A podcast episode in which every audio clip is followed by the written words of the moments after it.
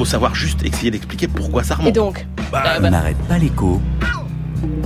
Le débat.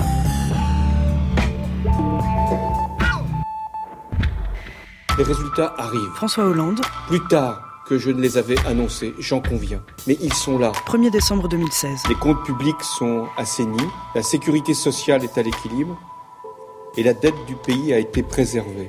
Au fond, François Fillon, la France, elle est menacée de faillite. candidat de la droite et du centre à la présidentielle, Alors on se retrousse tous un peu les manches. 31 novembre 2016. On fait un effort de travail qui n'est pas surhumain pour permettre à l'économie française de se redresser. J'assume Jean-Marc Ayrault, ancien Premier ministre de François Hollande, d'avoir été obligé d'augmenter les impôts. 4 septembre 2014. Mais j'assume aussi la nécessité de maîtriser ces efforts et de le faire dans la justice. équilibrer dépenses et, et recettes, Christian Jacob, député Les mais Républicains, ne pas se lancer dans un matraquage fiscal 31 octobre comme 2012. euh, l'actuel gouvernement vient de s'y lancer. L'engagement majeur que j'avais pris devant vous, c'était de faire baisser le chômage. J'ai euh, allégé les charges des entreprises parce que c'est la condition pour qu'il y ait davantage d'emplois. Moi, je voudrais parler du pacte de responsabilité. Jean-Claude Mailly, secrétaire général Force ouvrière, La manière dont les choses ont été présentées en disant euh, 14 septembre 2014. on fait un effort pour les entreprises, on demande des contreparties en termes d'emploi, on a tout de suite dit que c'était complètement illusoire. Alors, Pierre Gattaz, d'abord, président du MEDEF, euh, moi j'ai jamais promis un million d'emplois. 10 mars Euh, 2015. je l'ai promis en dehors du pacte de responsabilité. Et j'ai pris la responsabilité de réformer le marché du travail. Faut retirer la loi El Khomri ou pas? 28 février 2016. Il faut retirer ce projet de loi qui, euh, Philippe Martinez, secrétaire général de la CGT. qui euh, pour nous est inacceptable et il faut rediscuter d'un nouveau code du travail, un code du travail moderne qui euh, respecte les droits des salariés. Je dirais que la France a un Jacques Attali, problème de essayiste et économiste, projet. 4 novembre 2015. Le pays a besoin de beaucoup plus de réformes et on ne les voit pas arriver. Cette France va lentement couler euh, avec un orchestre qui joue sur le pont. Les résultats arrivent. Vive la République et vive la France. C'est la première question économique de, de ce débat. Quel est le bilan économique de la présidence Hollande? Là, on a balayé large hein, dans le zapping sonore. Le chômage, le modèle social, la fiscalité, la compétitivité, la dette, le déficit. Voilà, tout ça a été dans notre paysage. Christian Chavagneux, je me tourne vers vous. Un premier jugement global. D'abord pour vous dire que j'ai été touché par l'émotion de l'homme, mais euh, je crois que le président quand même, c'est euh, sur le plan économique qui nous intéresse ce matin, complètement autodissous. Autodissous euh, dans quoi? D'une part dans une trop forte austérité budgétaire, d'autre part dans une relation à l'entreprise qui n'était pas du tout une relation de gauche à l'entreprise. Il a mal œuvré pour la construction d'une gauche entrepreneuriale, et puis c'est l'échec sur le chômage. Et finalement, ces trois forces qui l'ont vraiment contraint, eh bien, euh, elle se rajoute, enfin, s'y rajoute le fait qu'il nous a dit qu'il n'y avait pas d'alternative. Et ça, pour un président de gauche, je pense que c'est terrible. Emmanuel de Chypre, vous, votre jugement global Jugement très dur hein, de la part de Christian. Euh, oui, on peut avoir un jugement dur parce que euh, moi je retiens pas le- l'erreur de diagnostic. Je trouve qu'il a été assez courageux. Alors là-dessus, on s'oppose avec Christian, c'est normal. Moi, je pense que considérer que le principal problème euh, de, la France, le plus urgent à traiter, c'était euh, la fragilité des entreprises. C'était courageux. Après, euh, effectivement, on a eu deux parties de mandat absolument incroyables. La première partie catastrophique avec Jean-Marc Ayrault, où vous avez eu à un niveau jamais vu dans la Ve République euh, des euh, décisions qui aboutissaient exactement au contraire de ce que voulait le président On de la va République. détailler, oui, on va détailler Et là, on a des tas Mhm. on a des tas d'exemples. Ensuite, euh, un Manuel Valls qui a quand même passé son temps à défaire ce qu'avait fait euh, Jean-Marc Ayrault et qui a, attaqué, qui a attaqué un nombre infini de sujets sur lesquels on a fait 10% à peu près du chemin qui aurait été euh, nécessaire pour avoir de vraies réformes. Donc c'est d'un quinquennat dont il ne restera finalement euh, pas grand-chose. Et quand on sait que Jean-Marc Ayrault avait passé son temps à défaire ce qu'avait fait Nicolas Sarkozy Vous et que Jacques Chirac n'avait pas fait grand-chose, défiscalisées, oui. eh Mm. ben ça fait voilà, ça va faire euh, presque 30 ans que euh, il ne se passe euh, pas presque rien euh, en France. On reste avec vous, Emmanuel. Quand même, concrètement, maintenant, si on rentre dans le détail, qu'est-ce qui pour vous n'a vraiment pas marché. Alors moi je crois d'abord que quand il est arrivé, François Hollande euh, a péché par euh, une multitude de naïveté. Il a d'abord cru que la croissance reviendrait toute seule, et ça c'était euh, chevillé euh, au corps, ça n'a pas été le cas. Il a cru qu'il avait du temps. Or, un quinquennat, maintenant, on voit bien que ça se joue dans les six premiers mois. Il a cru en, en les partenaires sociaux, trop euh, sans doute, et puis il est arrivé avec un seul programme, l'anti-sarkozysme. La gauche n'avait absolument pas réfléchi à une vraie politique de gauche, et ça rejoint ce que dit Christian, parce que si on avait eu une vraie ligne, un vrai programme, une vraie stratégie, on n'aurait pas eu, après tous les atermoiements, tous les débats, les frondeurs, euh, Montebourg qui dit que c'est ça qui marche, pas ça qui marche. Et donc ça, ça a été euh, très problématique. Après, euh, Jean-Marc Ayrault, enfin je veux dire, toutes les tous les sujets sur lesquels on a abouti au contraire de ce qu'on voulait faire. Alors, Je donne par juste exemple, oui, quelques-uns. donnez-moi des on nous dit euh, le logement, c'est la priorité numéro un, il faut le relancer. La loi du flot a tétanisé le secteur, la construction euh, notamment. On a voulu euh, encourager les créations d'entreprises. On a massacré les investisseurs. On a voulu redonner du pouvoir d'achat. On a la supprimé la, défiscalisation des heures sup. On a augmenté euh, les impôts. On a voulu relancer l'apprentissage. Et qu'est-ce qu'on a fait? On a commencé par supprimer les incitations fiscales pour euh, l'apprentissage. Vous voulez encourager l'épargne salariale? Vous augmentez de 20% le forfait social. Là, Donc, vous êtes dans quelle temporalité, Emmanuel? Ça, c'est ça, tout ça, c'est Jean-Marc Ayrault quasiment au début.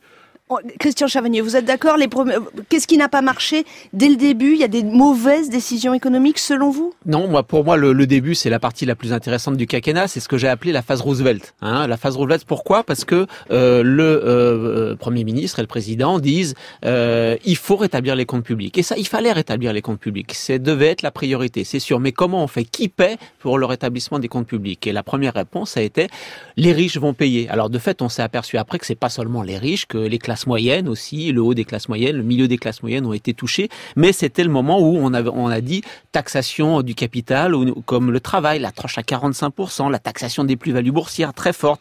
Euh, voilà, ça a été la, la phase Roosevelt qui malheureusement dès la fin 2012 s'est transformée en phase Medef, c'est-à-dire attention, on va continuer à rétablir les dépenses, le, le, le, le solde budgétaire, mais euh, il faut le faire sur les dépenses. Il va falloir qu'on réduise les dépenses, et puis les entreprises vont être complètement euh, lâchées dans la nature. Elles n'ont plus besoin de participer euh, à euh, l'équilibre budgétaire. C'est les ménages, on va aller prendre de l'argent dans la poche des ménages pour le transférer aux entreprises. Les entreprises n'ont plus du tout à participer à l'équilibre budgétaire. C'est la hausse de la TVA. Hein. On voit qu'on change de politique. Et puis il y a eu la phase ras-le-bol, c'est 2013, la phase ras-le-bol fiscale. Ça, c'est Pierre Moscovici. Pierre Moscovici à l'été 2013 Ouais. qui dit euh, j'ai bien compris que les Français en ont marre des impôts et c'est vrai que ça avait été trop fort au début. Donc il dit j'ai bien compris et là on va sortir 2 millions de personnes de l'impôt sur le revenu, ce qui fait qu'aujourd'hui en France on n'a pratiquement jamais été aussi bas euh, sur le, nombre de personnes qui payent l'impôt sur le revenu. 45% des foyers fiscaux aujourd'hui payent l'impôt sur le revenu. Le pic euh, de, de 2013 était un petit peu plus haut et je vous parle même pas du pic des années 80 où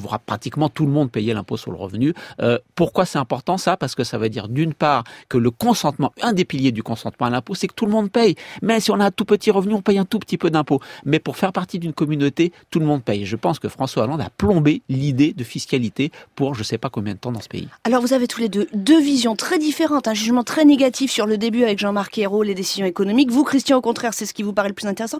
Mais ce que j'entends, il y a déjà un problème, c'est-à-dire que sur le déficit, Christian, euh, on a quand même réduit le déficit. Alors vous Tout critiquez la façon, le chemin, mais finalement, on- voilà, la France a fait des progrès. Sur, on en est à combien maintenant? Alors, On, on va sûrement passer sous les 3% de déficit bientôt, sous le déficit public et de manière générale sur les comptes sociaux. Hein, on va être à l'équilibre l'année prochaine. On est à 400 millions dans le Qu'est-ce que vous appelez les comptes sociaux? C'est donc la retraite, la famille, euh, La la, sécur- la sécurité sociale. L'assurance maladie, et- pas encore. et- mais si, on a si fonds, vous on a le fonds vieillesse euh, Alors, aussi qui pèse énormément. pourquoi le fonds vieillesse pèse énormément? Qu'est-ce qu'il y a dans le fonds vieillesse? C'est quand vous êtes chômeur, le fonds vieillesse vous remplace vos cotisations retraite. Et lorsque vous êtes un retraité pauvre, vous avez le minimum vieillesse et ce qu'on appelle le minimum contributif. Et c'est ça qui fait plomber euh, le fonds de solidarité vieillesse, qui fait que la retraite est en déficit. Mais le gouvernement a pris des mesures qui fait qu'en 2020, le fonds de solidarité vieillesse, il va être aussi à l'équilibre. Donc ça, c'est un satisfecit C'est un vrai donnez satisfecit. Emmanuel, Les vous êtes d'accord sur les euh, comptes sociaux? Ils sont vraiment à l'équilibre. Le problème, juste Alexandra, je termine, c'est que comment est-ce qu'on a obtenu euh, cet équilibre? On l'a obtenu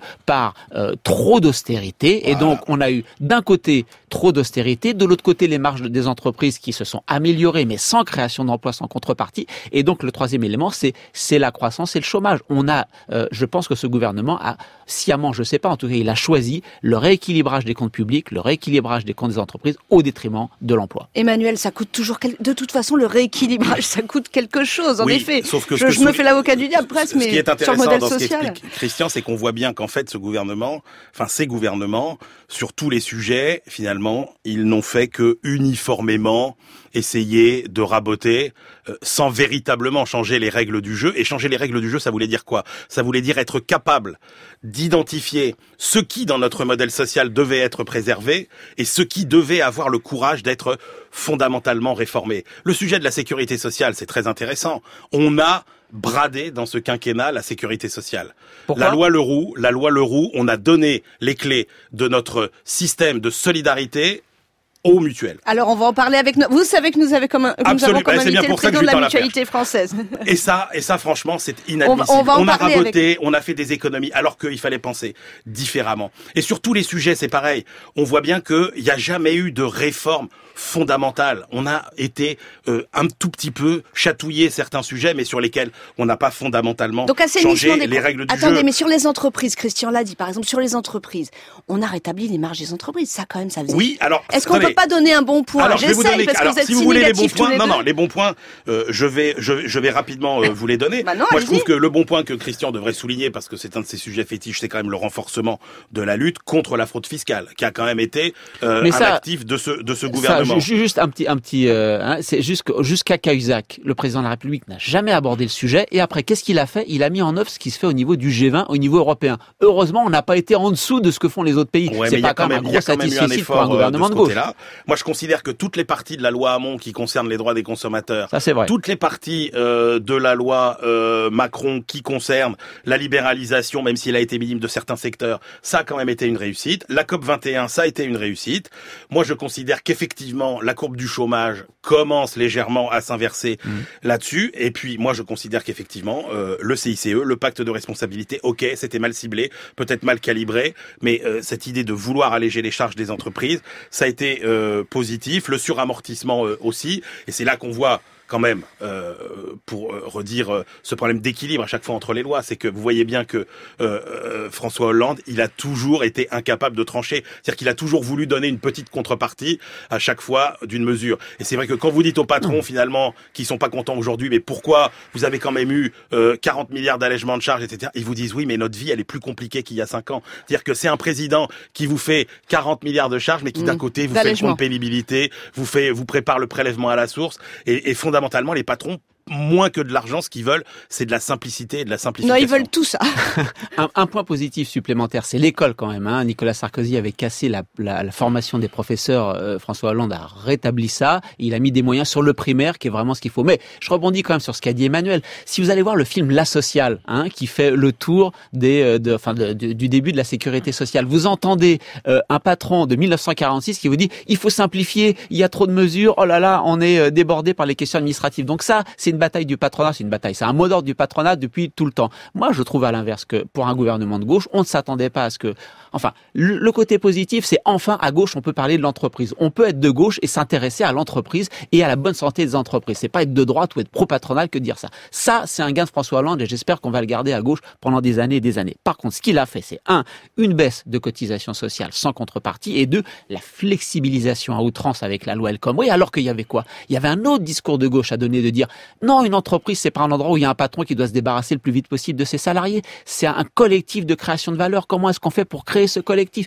Il faut que les salariés soient représentés au conseil d'administration, que les parties prenantes soient représentées au conseil d'administration, qu'il y ait une responsabilité sociale des entreprises, fiscale des entreprises. Voilà un discours de gauche. On pouvait le mettre en œuvre et il y a une complémentarité entre le public et le privé. Et quand on met des sous dans le public, ça crée des infrastructures, ça crée tout ce qu'il faut pour que le privé soit compétitif et non pas simplement lâcher des milliards. Et sur le chômage, Christian, je vous relance, mais brièvement, Oui. on en a énormément parlé Sur dans le cette chômage, émission. il y a deux choses. Il y a un, l'austérité qui nous a plombé et qui, qui n'a pas été la priorité du gouvernement pour la création d'emplois. Deux, il y a la démographie quand même. Entre 2000 et 2015, la France, on a plus 10% pratiquement de population active. En Allemagne, c'est plus 5%. Donc voilà, il y a un effet démographique qui joue pour la France pour plein de choses, contre la France pour les créations d'emplois. Donc là, vous diriez quoi? Demi-échec, demi-succès, vous ah diriez bah, quoi? je dirais Résultat tardif, comme le dit le président de la République? Tout à fait, résultat tardif. Pourquoi? Parce que l'orientation claire de la politique économique, ça a été les marges des entreprises et le rétablissement du compte budgétaire au détriment de la croissance et de la création d'emplois. On a découvert trop tardivement qu'il fallait former les chômeurs,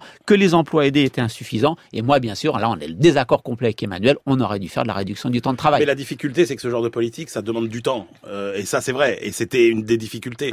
C'est que quand vous rétablissez d'abord la situation des entreprises, ça n'est qu'après qu'elles embauchent. Et ce qui explique Christian sur ce qu'aurait dû être une politique de gauche euh, nouvelle, etc. Et là, on revoit bien euh, toutes les limites de ce quinquennat, c'est que sur aucun sujet, on a été capable, encore une fois, de casser les codes et de réformer. On nous avait promis une réforme de l'État. Qu'est-ce qu'on a eu? On a eu le gel du point d'indice des fonctionnaires, et c'est tout. Il n'y a rien eu d'autre. On nous parlait de grandes réformes fiscales. Qu'est-ce qu'on a fait? Aucune réforme fiscale. On arrive au prélèvement à la source La réforme en 2018, bancaire, on nous, on nous, promettait une grande réforme bancaire. On a quand même accouché euh, euh, d'une souris. Sur bancaire. la simplification administrative, qu'est-ce qui s'est passé Pas grand-chose. Euh, la Alors, formation, n'en parlons pas. Je vous. Voilà. Donc, Moi, si je vous voulez, tout ça pour, pour dire qu'on a abordé beaucoup de sujets. Ce, ce, ce, ce gouvernement, euh, notamment Valls, a abordé énormément de sujets, mais encore une fois, à chaque fois, on a fait 10 ou 20% du chemin qui aurait été nécessaire. Et là, sur la loi El Khomri, moi, je considère, à la différence de Christian, que c'est un épiphénomène et que il, f- il a, cette, cette loi, elle n'a pas fondamentalement changé la vie des entreprises. Alors, ma deuxième question, si vous le permettez pour les auditeurs, la question est-ce que la France, c'est ce qu'on entend, est en train de couler Est-ce que la France est menacée de faillite? Je voudrais juste un tableau, parce que là, vous, vous dressez tous deux un tableau très noir de ce dernier quinquennat. Enfin, voilà, les économistes, les journalistes jamais contents. Est-ce qu'on est en train de couler, Christian Chavagneux non, ça c'est, vous savez, les, les, les évangélistes quand ils arrivent dans les villages, ils commencent par dire le monde va s'écrouler si vous n'allez pas à la messe dimanche, vous êtes mort. Et c'est c'est la stratégie de la droite aujourd'hui. hein. Le monde va s'écrouler, la France est complètement euh, raplapla, et donc il faut, euh, il faut absolument faire quelque chose et donc suivre ma politique si vous voulez euh, qu'on s'en sorte. Non, pas du tout. Les comptes sociaux sont à l'équilibre, le budget est à l'équilibre, euh, la compétitivité, c'est vrai, des entreprises, il faut absolument euh, la, la, la développer, mais il faut le faire dans un collectif de travail avec les salariés, pas contre les salariés, comme le fait le gouvernement et comme François Fillon le propose. Emmanuel Le Alors, on n'est pas obligé d'aller à la messe le dimanche, mais on n'est pas non plus obligé de danser sur le pont du Titanic. Vous voyez, euh, comme le fait, euh, comme le fait Christian. Moi, je pense qu'il y a, il y a, il y a quelques problèmes majeurs qu'il faut adresser parce que la compétitivité, euh, le chômage, c'est, des symptômes, c'est pas le cœur euh, de nos problèmes. Moi, je pense qu'il y a six ma- problèmes majeurs qu'il faut adresser aujourd'hui. Très vite, le chef de l'État qui va, qui arrivera en D'abord, 2017, oui. le mauvais rapport qualité-prix de notre service public, c'est-à-dire que le problème c'est pas le niveau de dépenses publiques, c'est qu'est-ce qu'on a en contrepartie pour ça. Et aujourd'hui, clairement, nos services publics ne nous délivrent pas ce qu'ils euh, nous coûtent. Deuxième problème de fond, la complexité et l'instabilité réglementaire, juridique, fiscale délirante. Je vous rappelle 400 000 normes, 80 codes. L'OCDE nous dit quand même que ça nous coûte en France 60 milliards d'euros par an. Troisièmement, une fiscalité qui pèse trop sur le travail et pas assez euh, sur ce qui ne crée pas de croissance. Le couple infernal, coût du travail trop élevé, du travail trop rigide. Le manque de concurrence qui nous coûte un million d'emplois quand même si on était au standard de concurrence sur notre marché intérieur, hein, les services, les, les marchandises, etc. C'est 500 000 à 1 million d'emplois. L'effondrement du système éducatif et c'est sans doute ça le plus préoccupant. Je ne vous passe pas, ça ne vous a pas échappé qu'on était les derniers en maths de tous les grands pays. Donc Non, si ne on ne pas s'attaque échappé, pas croyez-le à ces problèmes-là, y compris et notamment sur le problème majeur de l'éducation, qui est une urgence nationale absolue, peut-être la première de toutes, eh bien, si on n'adresse pas ces problèmes-là, on ne s'en sortira pas. Christian Chavagneux, avez-vous- oui, voilà, la, politique qu'il faudrait mener à présent pour la France, vous dé- le défi, puisque Emmanuel s'est lancé là-dedans. Moi, j'ai qu'une seule priorité, c'est faire comprendre que le public et le privé, c'est complémentaire et que pour la France de demain, on a besoin de plus de fonctionnaires et de plus de services publics. L'OFCE a sorti une étude cette semaine qui est absolument incroyable, qui nous dit que les investissements publics en France, c'est l'équivalent de 1% du PIB. Alors, je prends les nouveaux investissements publics, parce que c'est un peu plus si vous prenez les routes qu'on répare, les hôpitaux qu'on répare. Mais si vous laissez de côté tout ce qu'on répare, qu'est-ce qu'on met de nouveau pour accroître la compétitivité de la France? L'OFCE nous dit il y a quelques années, c'était en moyenne 1%. Aujourd'hui, c'est 0,2%. 0,2. Et la France décroche par rapport aux autres pays. La complémentarité publique-privée, c'est le succès des États-Unis, c'est le succès du Japon, de la Corée, des émergents, de la Chine. Nous, on est en train de tuer notre public. Et Monsieur Fillon, avec ses propositions de réduction des fonctionnaires et des services publics, est en train de tuer l'avenir de la compétitivité de la France. D'autant plus que, je termine avec ça, on a une des démographie qui explose. Et donc, il faut plus d'hôpitaux, plus de crèches, plus d'écoles. On a besoin de plus de fonctionnaires, de plus de services publics pour demain. Et ben, lisez juste un petit livre qui s'appelle, non, mais sur cette complémentarité, parce qu'on oppose souvent l'État et le marché, c'est plus de marché pour plus d'État. Philippe Tibi et, et, et Francis Kramart, Kramart. Francis Kramart, oui, tout à fait. Préfacé par Emmanuel Macron. Vous aimez les préfaces. L'État est-il le grand problème de la France? On y reviendra. Je pense qu'on va avoir de nombreux euh, beaux thèmes de débat dans les mois à venir. Allez, on referme juste pour maintenant le dossier France.